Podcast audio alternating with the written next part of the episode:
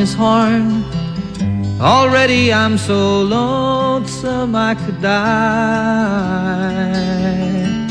So kiss me and smile for me. Tell me that you'll wait for me. Hold me like you'll never let me go. Cause I'm leaving on a jet plane. Buenas tardes, miércoles 11 de enero de 2023, les, eh, una de la tarde con 32 minutos, les habla Fernando Zavala, iniciando una nueva edición de información privilegiada aquí en Radio Duna, en compañía de alguien que tiene cierto expertise, experiencia, conocimiento en temas de viajes, Josefina Ríos. ¿Cómo, ¿Cómo le va? está? Estoy preocupada, yo creo que John Denver no se va a poder tomar el avión. No, al menos tuvo, al menos tuvo algunos, ra- algún rato Sí, sin está- poder tomarse el, Está el avión. complicado lo de John Denver. Eh, sí. Oye, hoy Oye, día peor de en la mujer que lo espera con el wedding ring. Esa sí que va a Wedding quedar ring. esperando. Sí, Pobre, nervioso. Todo, ¿no? muy, todo muy nervioso. Esta canción es bonita, sí, Me pero lo que no, no fue nada bonita la situación que vivieron los aeropuertos de, bueno, los pasajeros y las líneas aéreas de Estados Unidos hoy día, que durante, fue como dos horas, estuvieron básicamente... Congelado. Claro, como Y freeze. no, y- y no por temas climáticos, que ya habían No, habido algunos. Claro, no, no porque viene una tormenta, todo el cuento, sino que... Hay una tormenta que, que, que es bien complicada y que todavía no, no se sabe qué, qué la produjo. Hay. Están investigando eh, la, la posibilidad incluso de un ciberataque. No, pero ah, parece ser que está descartado por Sí, ahora. por ahora, Por pero, ahora, por mm, ahora.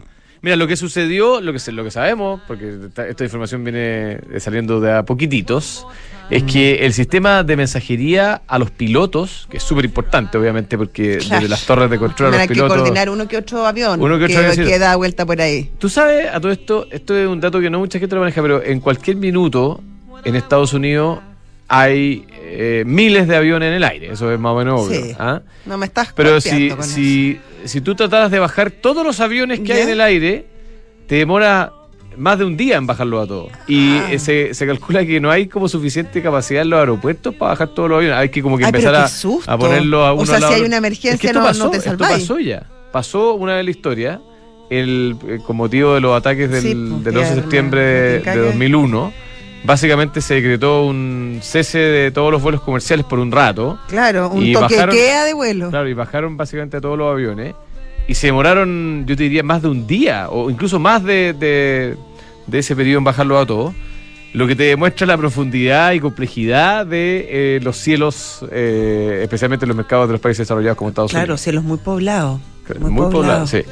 Bueno, pero ya, ya se recuperó eh, la actividad. en- 7000 vuelos se vieron afectados, no es poco. que- Bueno, eso, eso es lo que te diría, 7000 7000 vuelos. Alguien me decía que habían, en cada, o sea, en cualquier momento habían como 10.000 aviones en el aire. Eh, imagínate bajar 10.000 aviones de un minuto para otro. O sea, tienes que hacer cola, literalmente.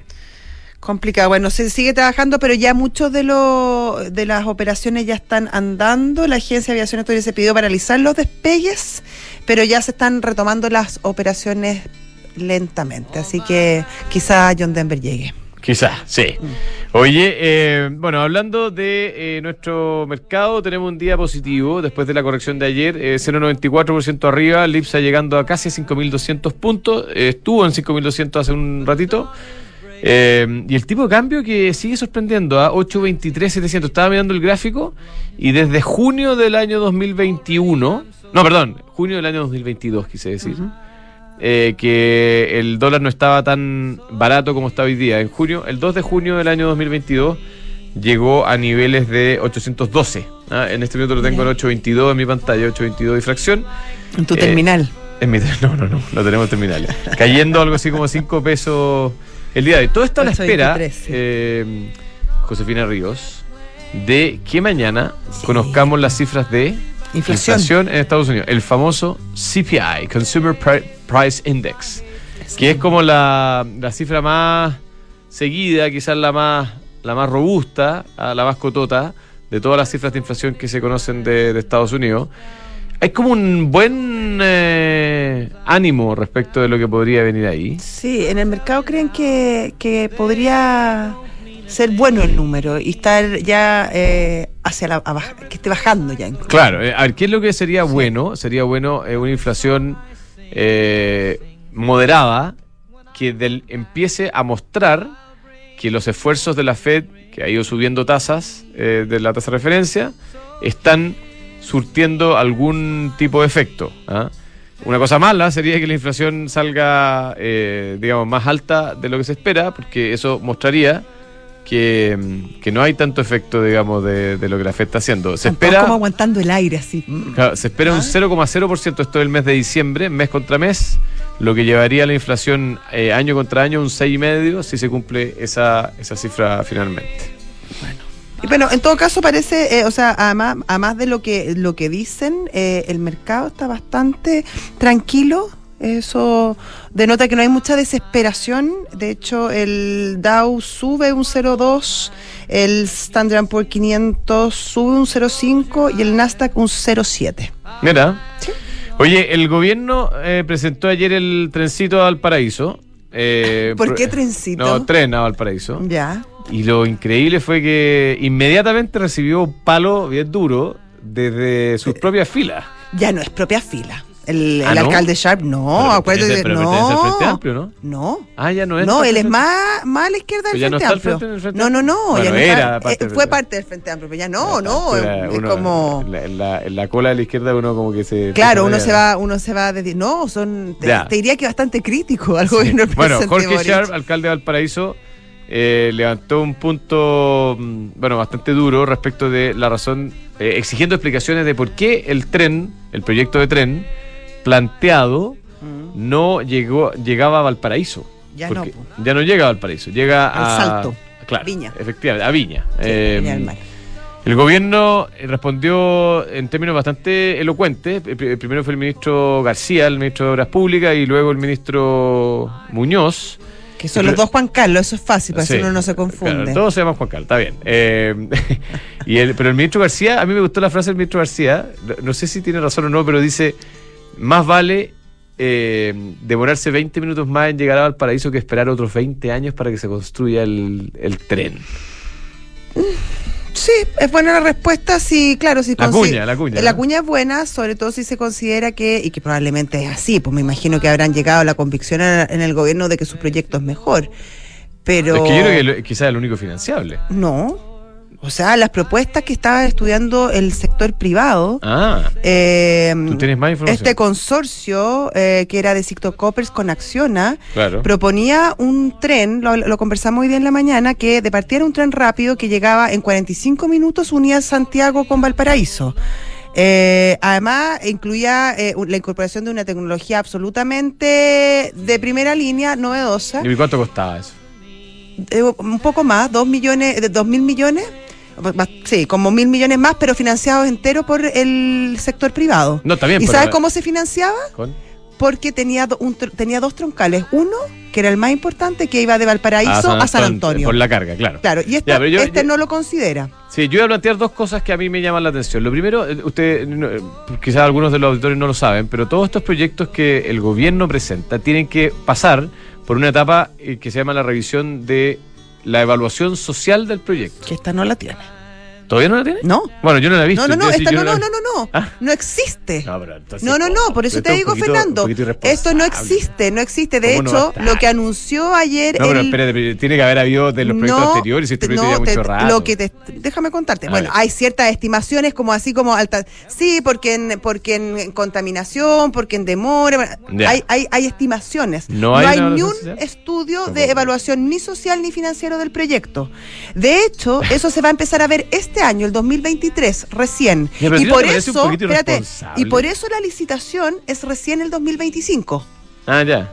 No me parece, ¿Qué es lo que fue el anuncio? Lo que se anunció ayer. Vamos a empezar a pensar en un proyecto que no sabemos si tiene evaluación positiva. Exactamente. Lo que se anunció ayer ah, fue un mapa con una serie de estaciones y un presupuesto de mil y tantos millones de dólares. mil trescientos millones. Para la primera etapa uno. Para la primera etapa que llega hasta, hasta, hasta, el salto, hasta Villa María, hasta Viña del Mar, porque llegar al, porque llegar a Valparaíso duplica el costo del proyecto. Claro.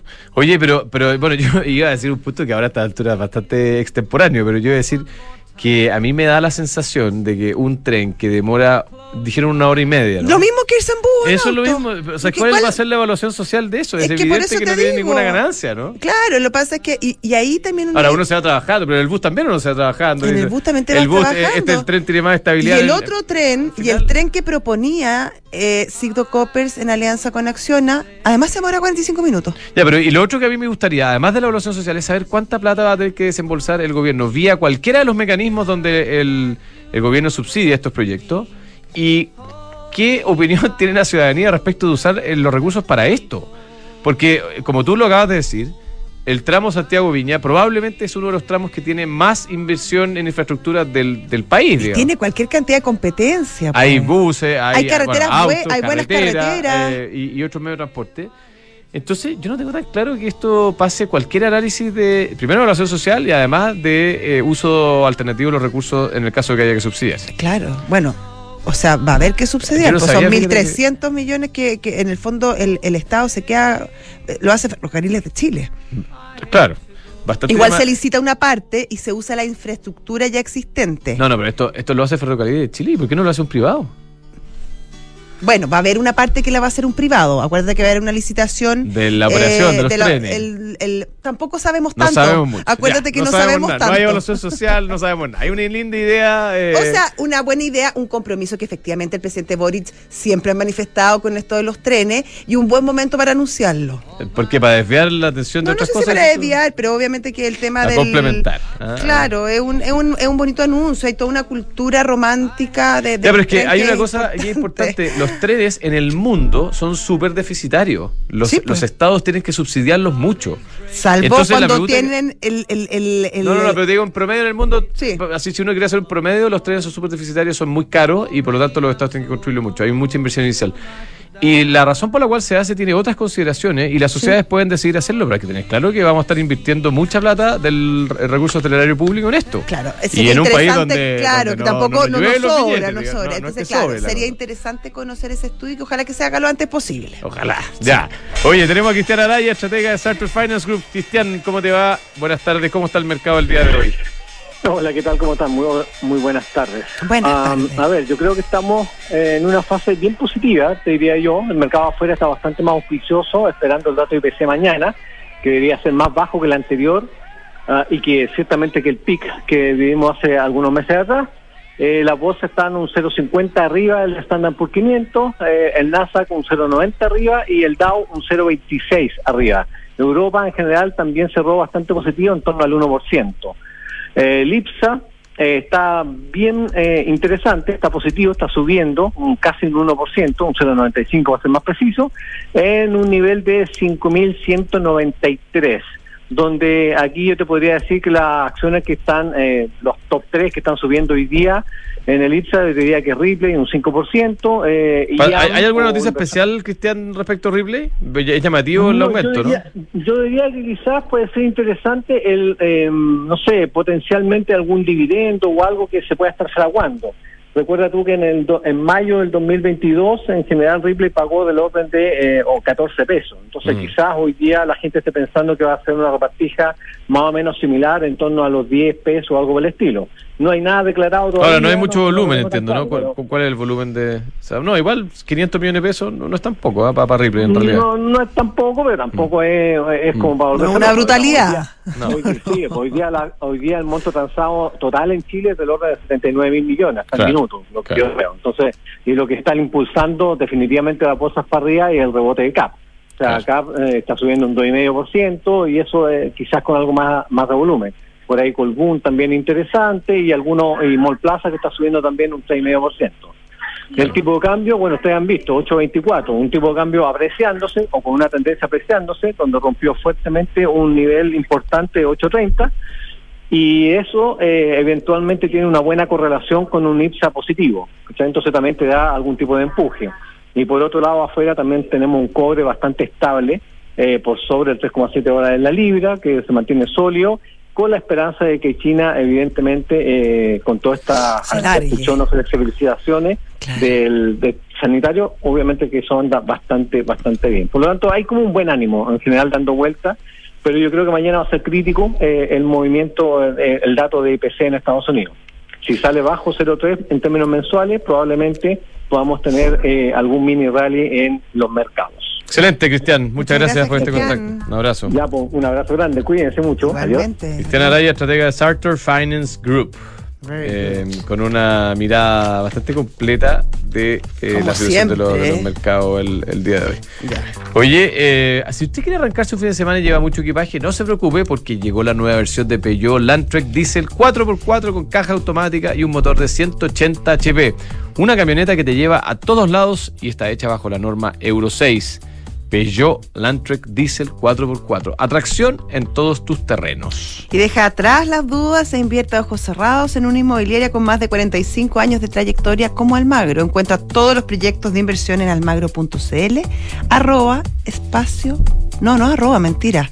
Todo de nuevo. Slash. Encuentra todos los proyectos de inversión en almagro.cl, slash, espacio y.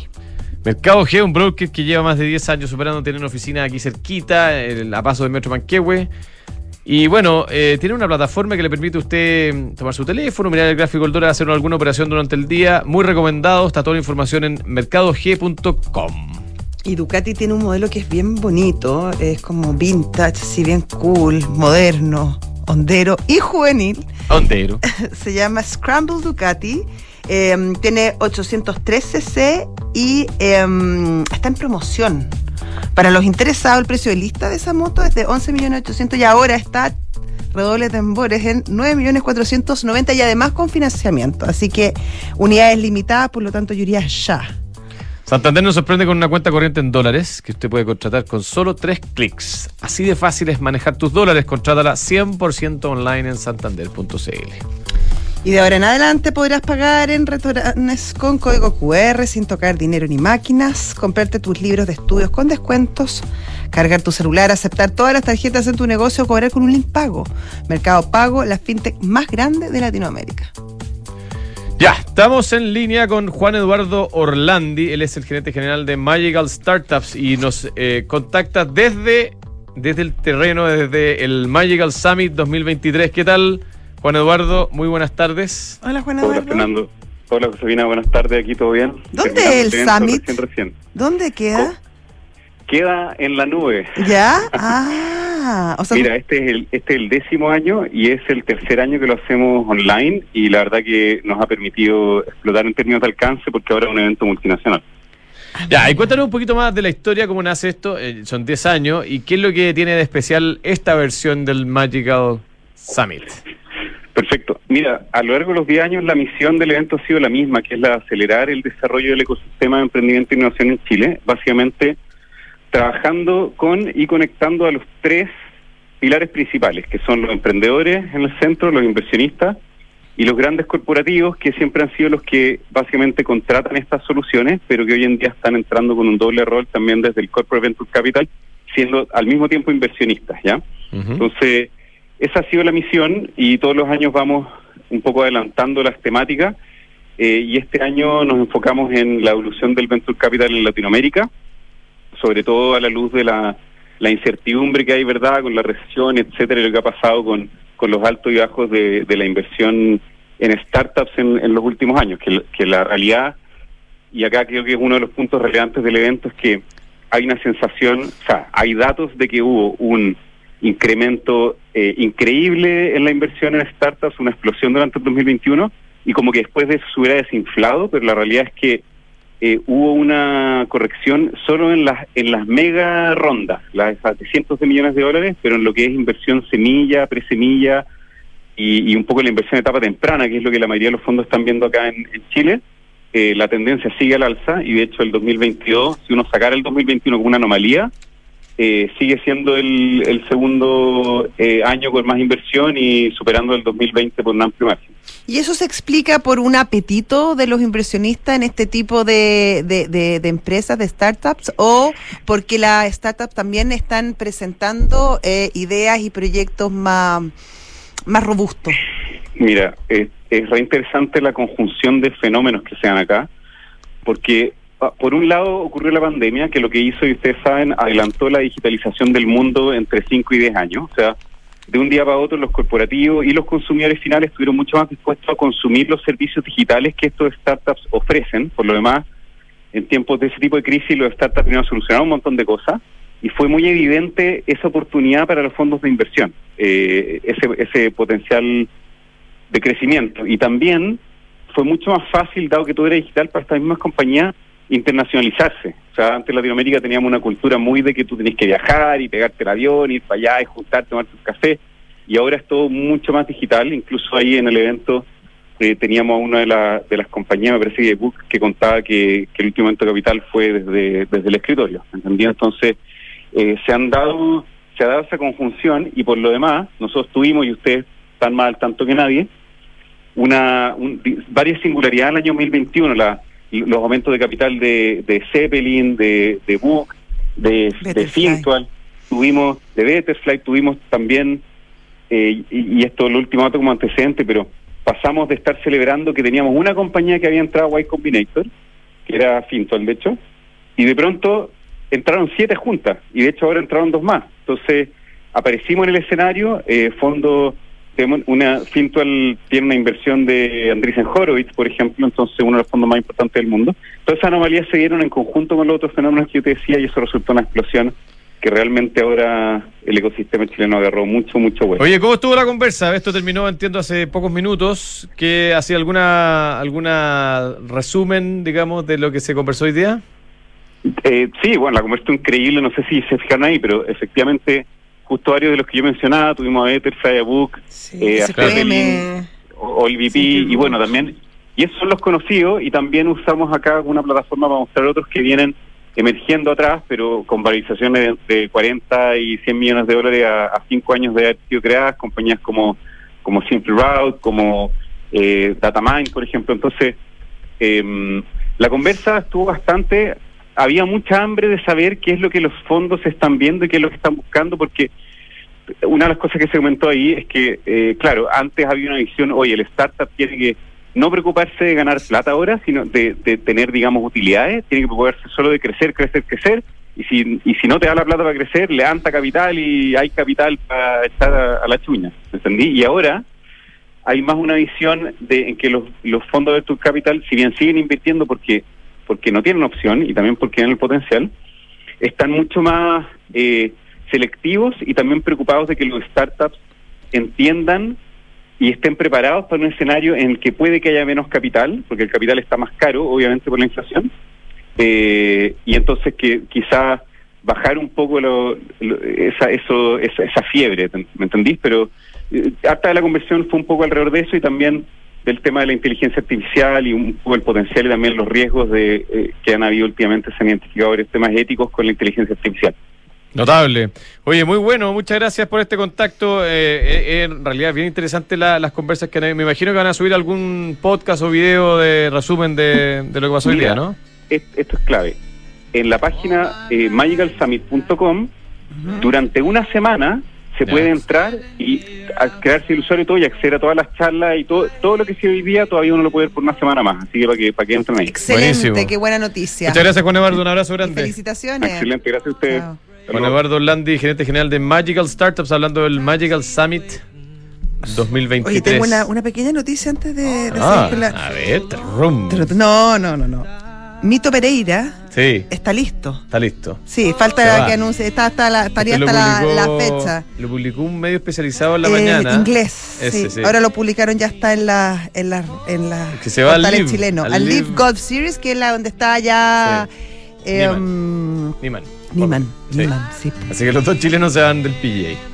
Yo como que tengo una opinión, eh, no sé si la va a compartir, pero escucho que los dos campeonatos están fomes porque están como divididos. ¿ah? Eh, vamos a tener que trabajar en consolidar, creo. Ahora a mí me gusta la competencia. Sí, claro, a mí también. Sí, entretenido. Pero este periodo de transición es como medio raro. En fin. es verdad. Oye, Book, ya lo mencionaba Juan Hermano Orlandi, una de las compañías más innovadoras, provee un software integral de gestión de personas que te permite llevar la felicidad de tus colaboradores al siguiente nivel.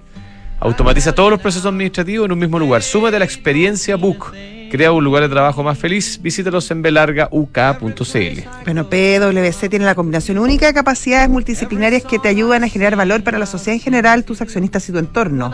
Esto es de New Equation y ya es un clásico, que un clásico de todos los tiempos. Y además decir que hoy día. ¿Cuándo es el evento? Hoy. Hoy. Hoy, a las seis y media, eh, un premio de innovación. Extraordinario que entrega Price Waterhouse parece que hay muchas sorpresas, así que felicitaciones y qué bueno que además contribuyan a la difusión y a la y claro, ya destacar empresas que, que han hecho aporte en ese sentido. EconoRent y CMR se unen para llenarte de beneficios este verano. En todos tus arriendos pagando con CMR o débito Falabella obtienes un 10% de descuento. Acumula CMR puntos y además tus econopuntos pueden ser cajeados también por CMR puntos. Imposible mejor alianza EconoRent. Y nos vamos. No, te queda, pero ¿cómo? ¿Qué? No, pues me queda. Eh, Brooks. Ah, Brooks Brothers, de veras. ¿cómo? Es que no quiero contarle a nadie porque No, está te demasiado dije, buena. Es que lo dije serie. ayer. Si tú no, no, no, quieres decirte el resto. ¿ah? Está demasiado buena eh, la liquidación de Brooks Brothers en todas sus tiendas, hasta 30% de descuento, cosas preciosas de mejor calidad imposible y elegantísimas. En todas las tiendas y en brooksbrothers.cl. Exactamente. Ya, nos vamos, lo dejamos con la historia de Ben- Benjamin Holt y Clarence Best, que son los fundadores de Caterpillar, y después viene Santiago Adicto con el señor Miende. Hasta luego, chau. Chau.